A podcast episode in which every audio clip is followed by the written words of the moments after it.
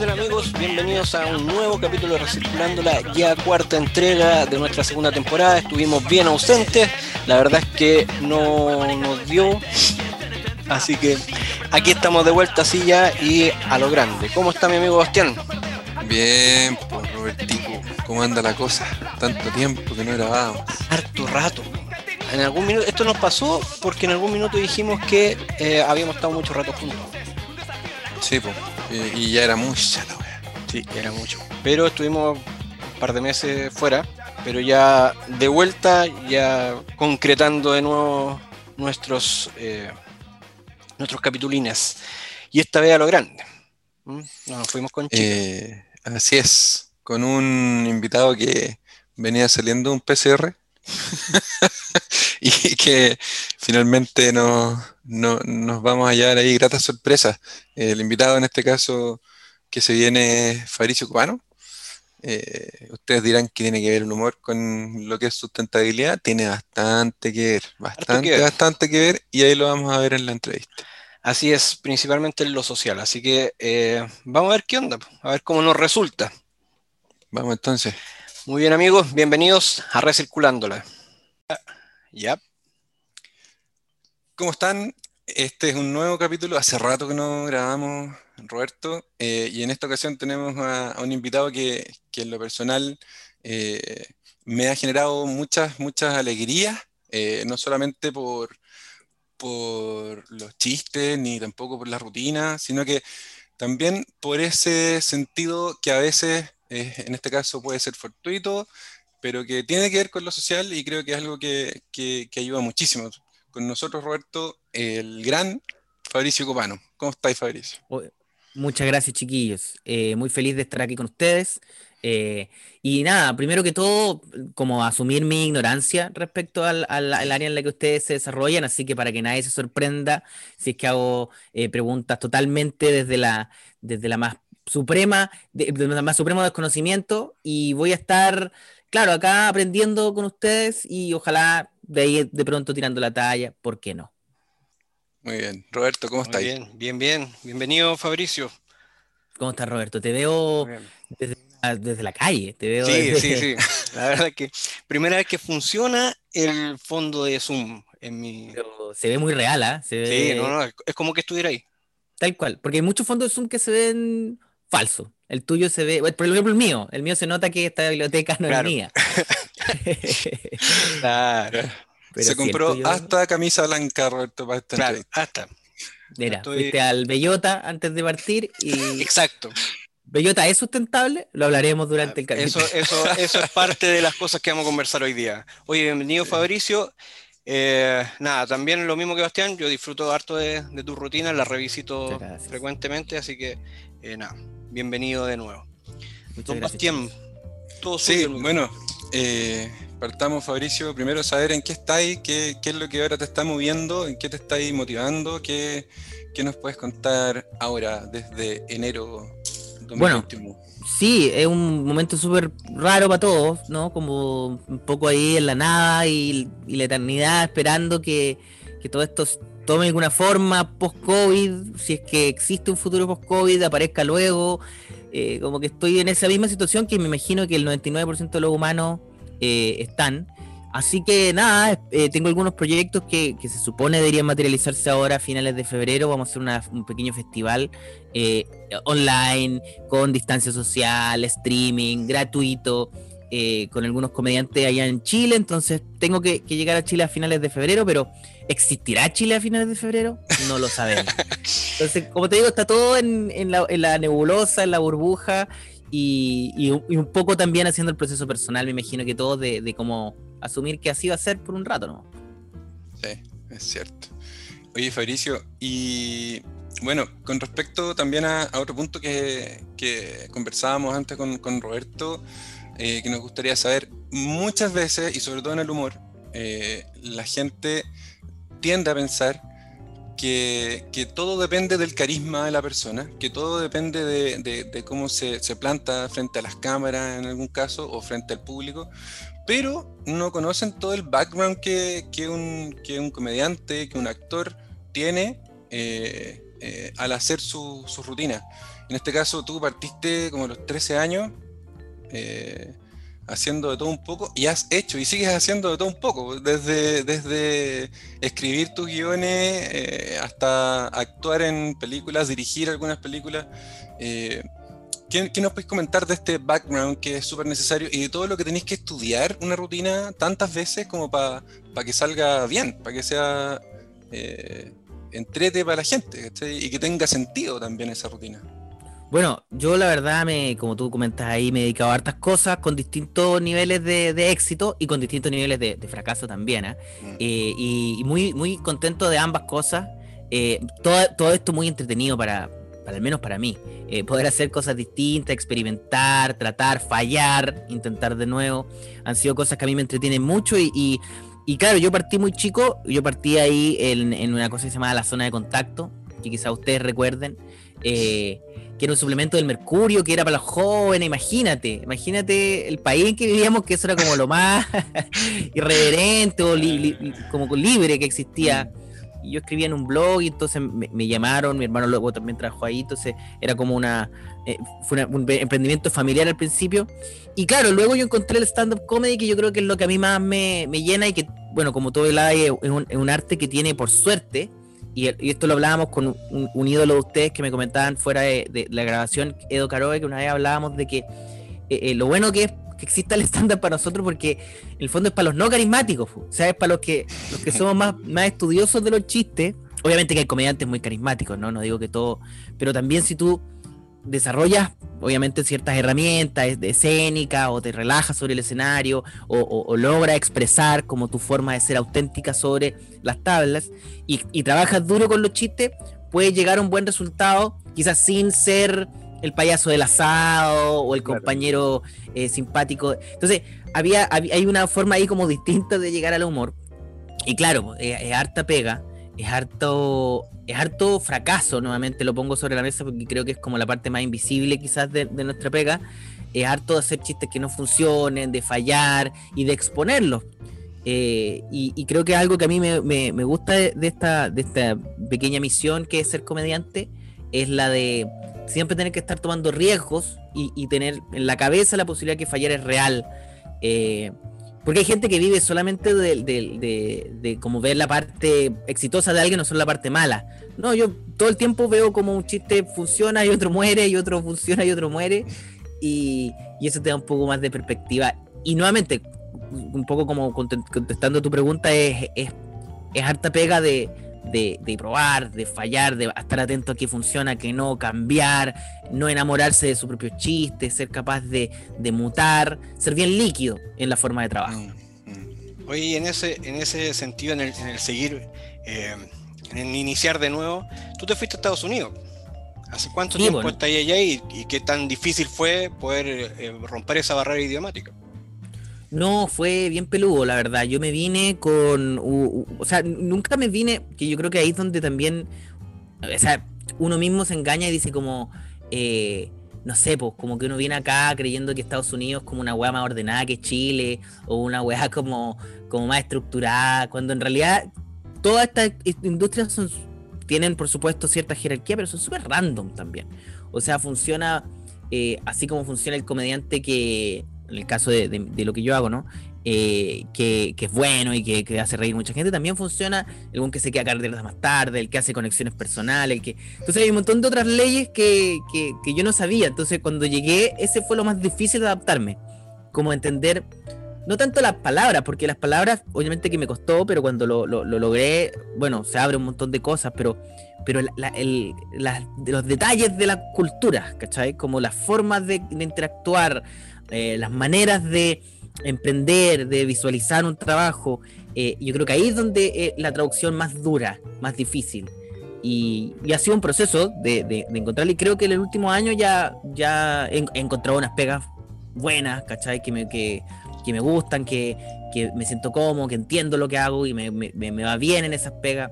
Pero claro, es, un, es lanzarse al vacío. Por suerte yo tenía unos años de bonanza económica antes de venirme, que me hicieron colchón pero, pero ya me comí todo esos ahorros y actualmente eh, hay una Visa y una Mastercard que me mantienen acá con ustedes. Mira. Una deuda. sí, Bueno, y también ahí el, yo haciendo memoria de las, de las cosas como, más conocidas que, hiciste acá, eh, una de, la, de, los programas que les fue súper bien eh, fue el tema del Club de la Comedia y, otras, otras cosas que hiciste, pero que eran bien locales, eran así como con un humor bien local de la contingencia local. Hoy en día, y también de esa contingencia se hacía de repente algún tipo de crítica eh, social.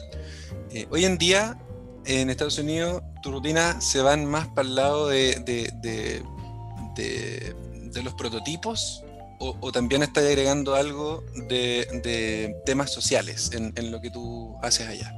Bueno, es que acá los temas sociales y los prototipos están, la verdad, como que están muy interconectados, ¿no? Como hay unas cosas como de políticas de la identidad que son obviamente parte de lo que sucede hoy en el mundo eh, y hay una visión también de, de, mí que para mí es nueva, que es la visión de ser latino, ¿no? Porque uno de Chile no se siente latino y menos aún inmigrante porque no lo es, pero sobre todo como que la idea de ser latino no es muy extraterrestre. Eh, entonces, eso ha sido también súper interesante, como, ah, ok, existe acá una, una, tradición histórica de inmigración, de, formas de enfrentar la inmigración, y cómo uno se pone en ese lugar y, entiende un poco ese panorama. Ahora, yo hablo de esos temas porque son los que a mí me apasionan. ¿Cachai? Si me apasionara el, golf, seguramente haría horas sobre el golf. Porque uno tiene que hablar de lo que le apasiona. A mí esos temas me, me, me interesan, me gustan. Eh, y muchas veces también me contradigo, pienso una cosa un día y pienso otra después, y, no tengo ningún problema en exponer esa contradicción, ¿cachai? Hay gente que le, parece que uno tiene que ser de una sola línea, lo cual me parece a mí mm. sumamente aburrido y, que esa gente no, me parece nada interesante, sale de alguien que, es de una sola línea. Eh, y, eso intento demostrar en mi, en mi rutina, como esa... lo absurdo de todo, ¿no? Y, y a, veces la chunto, a veces no, pero cuando la chunto, especialmente en inglés, eh, es bacán, porque es como jugar un juego que es difícil y ponerlo ya en el nivel máximo de dificultad. Eh, ¿Cachai? Como cuando jugáis un juego de video y ponéis ya, voy a probar en difícil y te matan a los dos minutos. Pero si pasáis esos dos minutos, decís, weón, igual soy bueno haciendo esto. claro. Oye, y bueno, bastante tiro para conversar de, que del contenido de tu rutina y también tienen, o de alguna forma, los comediantes también se están yendo a hacer una crítica social eh, respecto a todo lo que está ocurriendo. Puntualmente ahora ah, estamos con la contingencia COVID, estamos con, con estuvimos con el estallido social. Un poco, ¿tú seguís esa línea o te, te gusta ese, ese estilo de humor o ese estilo de, tomar estos aspectos sociales y llevarlo a tu rutina? Mira, a mí me, gustan esos temas porque a mí, nuevamente, como te decía, me apasionan, me, remueven, me enojan, me, o me entusiasman, me alegran, ¿cachai? Como que tengo una... Y creo que cuando me subo a decirlo, se nota que son cosas que me importan. Eh, no estoy diciendo que yo sea ni un, dirigente social, o sea, yo no tengo nada de eso. Eh, no sé, eh, he, también tenido visiones políticas como decía hace un segundo, que ah, se contradicen y, me parece como que, es parte de quien soy y, lo abrazo. Y lo mismo me pasa también con, con la comedia, que eh, en, el fondo yo hablo de estos temas no porque yo los quiera solucionar, ni porque tengo un afán político de, de, llevar un mensaje o convencer a alguien, sino que de verdad es porque si me pusiera ahí en, la, en tu casa, o sea, si yo estuviera en tu living y tuviéramos, no tuviéramos de qué hablar, llegaría yo a esos temas igual, porque son los temas que más leo, que más me intento descifrar. Eh, y, son, son peludos, creo que también, em, obviamente que hay, una lectura un poquito más oportunista, ¿no? Decir como, bueno, eh, los comediantes se ponen a hablar de estos temas sociales porque saben que es más risa fácil o que pueden sacar... Y yo creo que además que debe haber alguno que, que se le cruzó por la cabeza como, bueno, si digo feminismo, saco un aplauso acá, ¿cachai? Como algunos se le habrá visto no el mueve haciendo eso, pero en general no es, no es una no, es una forma de vida la que puede tener uno con. No es muy sustentable, mira. Eh, mantenerse como en algo que uno no le, no le gusta o decir cosas que uno no, piensa, porque eh, eventualmente eh, se nota, ¿no? La gente se da cuenta. Y la mentira en la comedia yo creo que es lo que más la gente más castiga. y al revés, lo más honesto es lo que la gente más aplaude. mientras más honesto es un comediante, mientras más honesto es un artista en general, yo creo que la gente más, más lo premia. Eh, así que por eso yo creo que esos temas también a mí, a mí al menos me remueven, pues, entonces por eso me, siempre los pongo adelante. Bueno, bueno eh, ah, dando algunos ejemplos justamente de eso, eh, a mí me, dejó marcado también por, un poco por, la vida que nos ha tocado y lo hemos conversado con Roberto, una vida no, muy fácil, digamos. un punto que tú, que tú mencionaste en el Festival de Viña del 2017, que estuvo en general bien cargado, bien cargado a lo social. Eh, y sin saberlo después se generó también un montón de movimientos sociales. No, no fue gracias a ti, Fabricio. ¿Qué? Puta la, puta la Yo pensé todo este tiempo que yo era el perro matapaco. Como nadie me dijo. Pero ya está, digamos, en la palestra esta cuestión de, de, lo que de las injusticias en general. Eh, y eso fue también rico escucharlo eh, en un festival. Por ejemplo, una, parte de la rutina donde se ve todo con humor, pero tú, idealmente que los niños ricos vayan con niños pobres, eh, porque el día de mañana, cuando se coludan estos hueones, tú decís, puta, le dar lata al que era el niño rico cagarse al niño pobre, porque no estuvieron en el mismo colegio. Va a, tener, perspectiva al menos de quién se está cagando, ¿cachai? Claro, entonces, finalmente, cuando uno se pone a hablar ya para lados más serios, ponte tú de la educación gratuita, de calidad, de la igualdad en la educación, es justamente eso que tú le llevaste al humor, que se puede extrapolar, en este caso, a lo serio. Eh, y también por ahí hay algunas, eh, algunos cortos que tú grabáis donde eh, habláis, por ejemplo, de las similitudes en la injusticia entre Chile y Estados Unidos. Eh, cuando, no sé, en, Estados Unidos pasó esto de. de em, se me olvidó el nombre. George Floyd. El caso de George Floyd. Eh, sí, y, lo, hacen la, similitud con lo que pasó acá con Catrillanca. Tiene, tiene su lado súper social. Entonces, eh, y no es solamente humor, en, esa, en ese sentido te pusiste un poco más, más serio. ¿qué, ¿Qué opináis tú de, de, este, de este paradigma, de, de, esta, de este tema social, humorístico, eh, eh, serio. Eh. Bueno, como te decía, me, pasa que estos temas, por ejemplo, no sé, por lo, las desigualdades, porque si uno piensa, y, por eso ese paralelo que hice no, no, es tan arbitrario, porque creo que en general vivimos en un mundo donde hay cada día se parecen más los países, se parecen más los supermercados, tienen los mismos productos, pero también las injusticias se exportan y se importan. Mm. Y, en, un, mapa mundial uno puede darse cuenta, ¿no? Que hay una conexión, lo que pasa en Hong Kong, con lo que pasó en Chile, con lo que pasó en Perú, con lo que pasó acá en Estados Unidos y lo que sigue pasando. Y tiene que ver con las mismas heridas, que, que, que en el fondo hay gente que se siente sacada del sistema, rechazada, y, que, el sistema las castiga cuando se enojan, ¿no? Cuando eh, como que el sistema no quiere, no quiere asumir en el fondo los, errores que tiene. Y, intenta como impulsar agendas que, incluso los convenzan de que, de que estas injusticias son culpa de ellos o tienen que ver con, con su color de o sea, como por ser blanco, por ejemplo, ¿no? Acá es como que eh, hay mucho sobre respecto, si uno ve, por ejemplo, los fanáticos de Trump, es gente pobre en su mayoría, es gente de escasos recursos que se, que se siente en la batalla de contra el, negro que está al lado de él, que tiene también escasos recursos, en vez de la batalla contra quizás eh, la, no sé, el millonario que decidió llevarse toda la empresa a China porque era mucho más barato y, devastó eh, a todo su pueblo.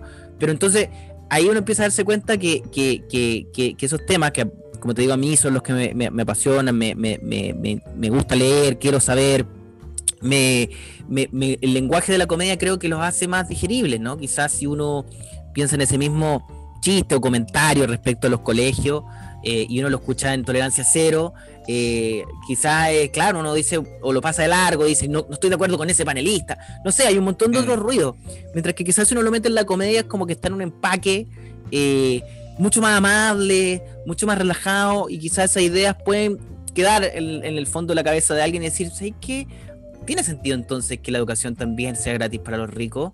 ¿Por qué? Porque es una, una nivelación de la sociedad y todo el mundo entra a los mismos espacios y sabe de que el Estado es para todos, ¿no? Entonces, eh, eh, que entiende el sentido de esos lugares, tienen, tienen ejercicios, hay, razones simbólicas por las cuales se hace eso, por las cuales la, educación pública acoge a todos los que viven en un, en un lugar. Y eso, eso es lo que yo intento decir, ¿no? Como te digo, yo no soy un experto, simplemente me intento informar lo más posible y tener mi, mi, mi, propio punto de vista y luego pasarlo por este filtro, por esta como máquina que es el humor y sacar un producto de eso eh, que se pueda masivamente exponer. Oye, Fabricio, y la pregunta típica y de rigor es que, ¿qué es para ti la sustentabilidad? Así, puta idea de buena primera. no, la sustentabilidad de ese mall de, de Quilicura, ese, eso es, pues, ¿no? Porque tiene unas plantas afuera. No, me imagino que la sustentabilidad, por lo que, por lo que he leído, tiene que ver con eh, la posibilidad de que un, no sé, eh, no sé qué, podría ser, ¿no? Porque en palabras puede ser un emprendimiento, puede ser una empresa, puede ser una casa, puede ser millones de cosas, pero que se, en el fondo, su, si no me equivoco, la cantidad de energía que se gaste eh, en ello, luego sea devuelta eh, de forma lo más limpia posible al ambiente, ¿no? Como que se auto, genere su propia, su propia nivel de energía para sustentarse.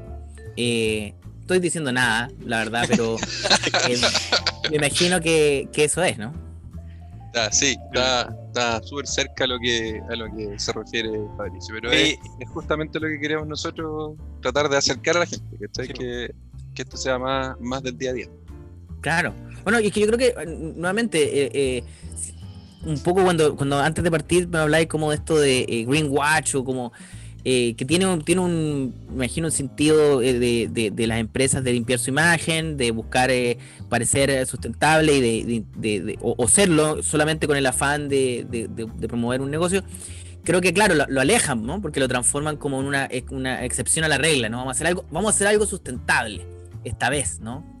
No como, no como todo lo demás. Pero sí, yo creo que también tiene que ver mucho con el mundo moderno donde existimos y donde ya sabemos que los recursos son limitados eh, sabemos que el mundo no es infinito.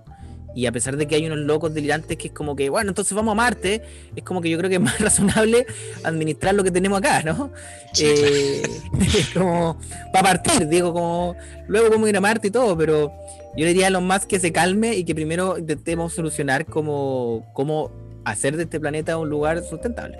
Oye, ¿y en, y en esa línea tú hacías algo o, Ahora, ha sido un boom, ahora ha sido un boom, eh, bueno, ha, sumado también al, hecho que la gente ha pasado más en la casa, pero el tener huerta, el tener, el reciclar, el, reutilizar y todos los, todos esos temas más que también se han puesto un poco de moda. Hay gente que sí lo hace desde hace rato, pero tú hacías algo de eso o no? Bueno, yo, yo desde que me fui al menos vivo en un estado en California donde eh, el reciclaje es obligatorio eh, y es súper claro, está súper bien hecho, ¿no? Como que los basureros tienen un color, pasa un camión un día, pasa otro camión otro día. Eh, como que me ha pasado en Chile que pongo todo en estos basureros distintos, como que hago, intento hacer el mismo ejercicio y luego llega un camión y lo mete todo en el mismo. Entonces yo digo, ¿dónde está? Espérate, ¿en qué momento? Eh, luego lo van a separar, me imagino ellos llegando a, la planta. Pero en, en general cuando me cambié acá, y, no porque yo lo haya buscado, ¿no? Eh, hay muchas más regulaciones de sustentabilidad. Tengo un auto que es híbrido, eh, que nuevamente es por la posibilidad que acá yo puedo tener un leasing, que arrendar este auto en el fondo, así como un arriendo de una casa. Eh, y tengo un auto que me sale más barato, o sea, pago menos impuestos y el seguro es más barato por ser híbrido. Entonces existen este tipo de de políticas eh, en búsqueda de promover eh, lo sustentable. Nuevamente, Estados Unidos eh, no, es, para nada el paradigma de esto, porque todos los estados tienen decisiones muy distintas, entonces cada un estado puede tener una agenda muy, como el de California, que tiene una agenda que impulsa esta, este tipo de, ideas, y hay un estado como, no sé, un estado petrolero como Texas, que quizás impulsa hacia todo, todo el, el sentido contrario. Pero sí eso es interesante de acá, es interesante que tú puedas ir a un estado y encontrar políticas eh, y, gente que impulsa ideas súper interesantes y que las desarrolla y que hay, hay o sea, lo que se quiere en el fondo es que sea un mejor negocio ser sustentable que, que la forma capitalista en el fondo de América de, absorber este tema y que me parece mucho mejor que, que evitarlo. Eh, incluso con el tema de cuando, cuando decimos es moda, yo feliz que sea moda. Como Sí, claro. mejor que sea Claro. moda que, que no sea nada, ¿no? Oye, ¿y ahí te costó mucho el, el poder acostumbrarte a eso? Sé que me, cuest- me costó la idea de que tenía, que tenía que limpiar los recipientes de plástico antes de ponerlo en el. Eso me costó. y Mi señora me decía, pero no lo puedes dejar sucio y meterlo igual. Eh, no, pero sí, sí me he dado cuenta, por ejemplo, no sé. eh, yo nunca pido, acá te, te pueden imprimir los papeles de las boletas o todas esas cosas, o te los pueden mandar al mail. Y, y eso sucede cada minuto más. O sea, cada vez veo menos papel en mis bolsillos. Cuando voy a Santiago, salgo al- a comprar y vuelvo con. Así, además que yo, yo no soy de esos hueones que bota al piso, pero tampoco que bota al basurero. Sino que se guarda en los Lo bolsillos todas las boletas. Todas las boletas. Estoy seguro que si busco bien, tengo una boleta del 2004 en algún bolsillo. Y, y, y nada, pues acá ya no. La verdad que imprimir una boleta, muy, pos- muy poco, pasa muy, muy poco. Mira. Oye, Fabricio, eh, como te comentábamos, uno de los bloques, lo- el último bloque, tiene que ver con alguna persona que te haya impactado eh, eh, de manera positiva eh, con respecto a temas de desarrollo social, sustentabilidad, medio ambiente, y que nos puedas recomendar como para poder entrevistarlos o poder promocionarlos. y la segunda petición, o el segundo requerimiento, tiene que ver con una canción que, que te esté dando vuelta en la cabeza que nosotros podemos poner para finalizar tu capítulo. Ya llegamos a ese punto entonces. Sí, mira. Me, me voy a recomendar una aplicación, son unos cabros con los que yo trabajo, digo, o sea, acá hay, hay conflicto de interés, pero, pero, pero vale la pena.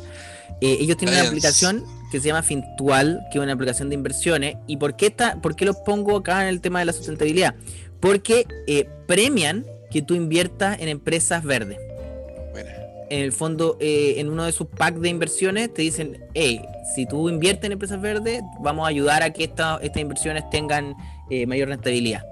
Eh, y, y- y los ponen, tienen un loguito, una, una hojita verde al lado de, ese- de esa empresa. Entonces, tú puedes en tu pack de inversiones eh, buscar empresas que sean sustentables o que al menos promuevan la sustentabilidad y, y así en el fondo te ganáis una platita y al mismo tiempo salvaste al mundo. Mira. Buena, ¿eh? Mira. Esa es mi, mi recomendación. Y luego, eh, una canción. Eso es lo que eso es lo que viene ahora. Mira, voy a entrar a- aquí a Spotify a ver si me acuerdo qué canción quería, porque yo tenía una idea, pero se me olvidó. Eh, algo que tenga que ver con sustentabilidad o con. No, no, no, algo que a ti te esté dando vuelta. eh. Ah, algo que esté escuchando mucho últimamente. Sí, Creo que Ujú. sí. Sí, A ver, vamos entonces a preguntarle aquí a Spotify qué es lo que más ha escuchado últimamente. Sé que la verdad que he estado más, más pegado a los, a, los, a los podcasts que a la música, tengo que admitir. Pero, Bueno, si- y participando en un montón de podcasts también, po, y, y- Sí. y proyectos, así, hey. yo soy Mr. Podcast. Sí, soy muy buen invitado de podcast. No soy tan bueno con mis propios podcasts, pero invitado, de verdad, destaco. Eh, puta, ¿dónde está esta wea? Dame un segundo, un segundo nada más. Ya, You. Aquí está Daily Podcast.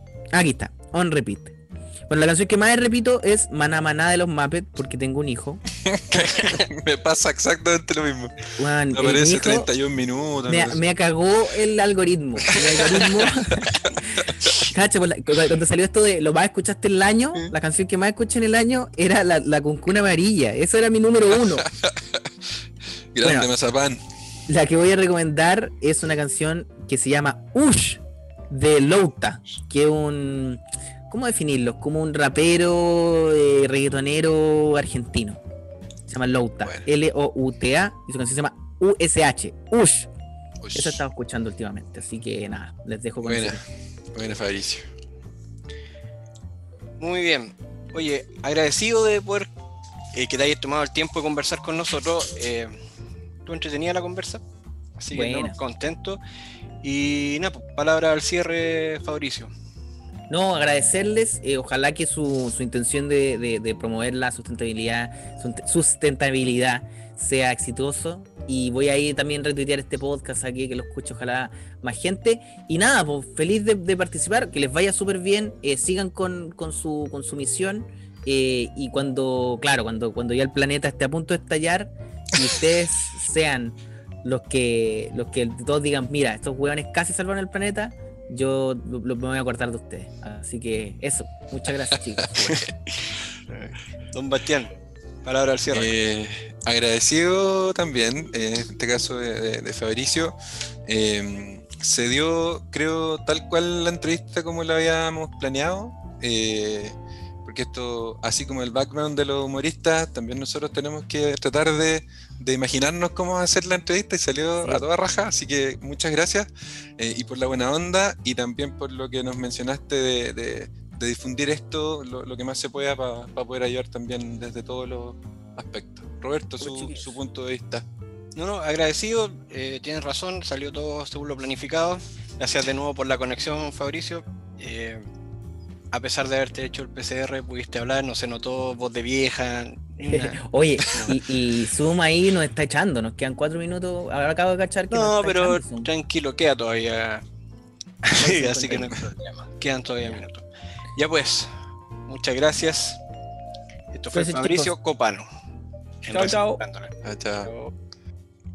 Oye, Roberto, qué buena, qué buena conversación con, con Fabricio. Eh, cumplió todas nuestras expectativas de lo que queríamos lograr y sacar la información, así que no sé, ¿qué opináis? Nada, estuvo buena. Me agarró para un rato, pero eh, nada, bien.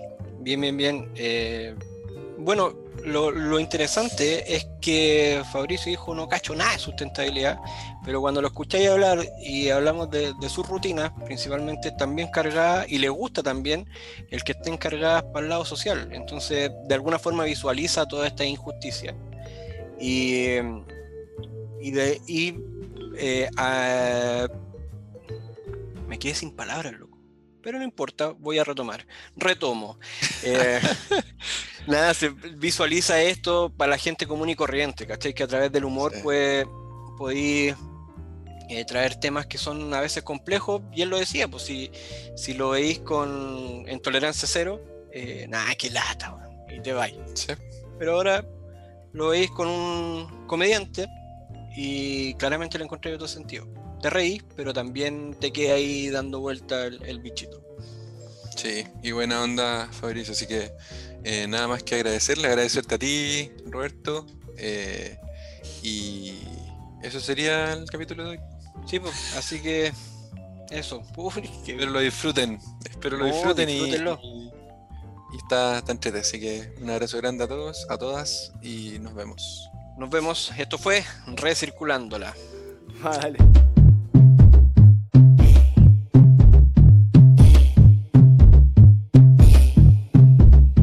Ey, poesía que se pega como lengua con papel. Lo que te hace que te queme cuando no sabes qué hacer.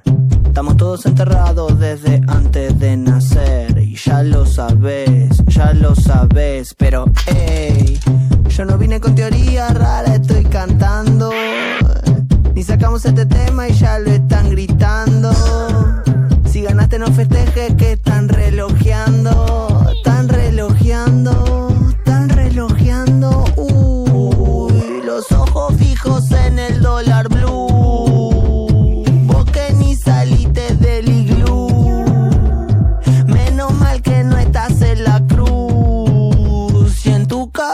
solo suena push, push, push, push. Tranquilito, dos más dos. Push, push, push, push. Que no te asuste un dos más dos. Push, push. Menos mal que no soy yo. Push, push, push, push. Menos mal que no soy yo.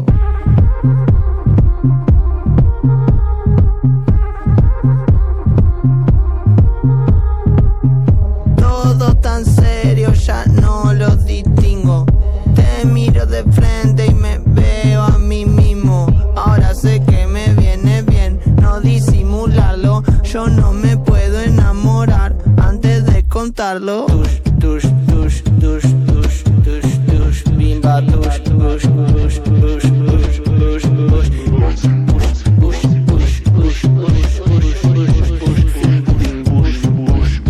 Bush, bush, bush, bush.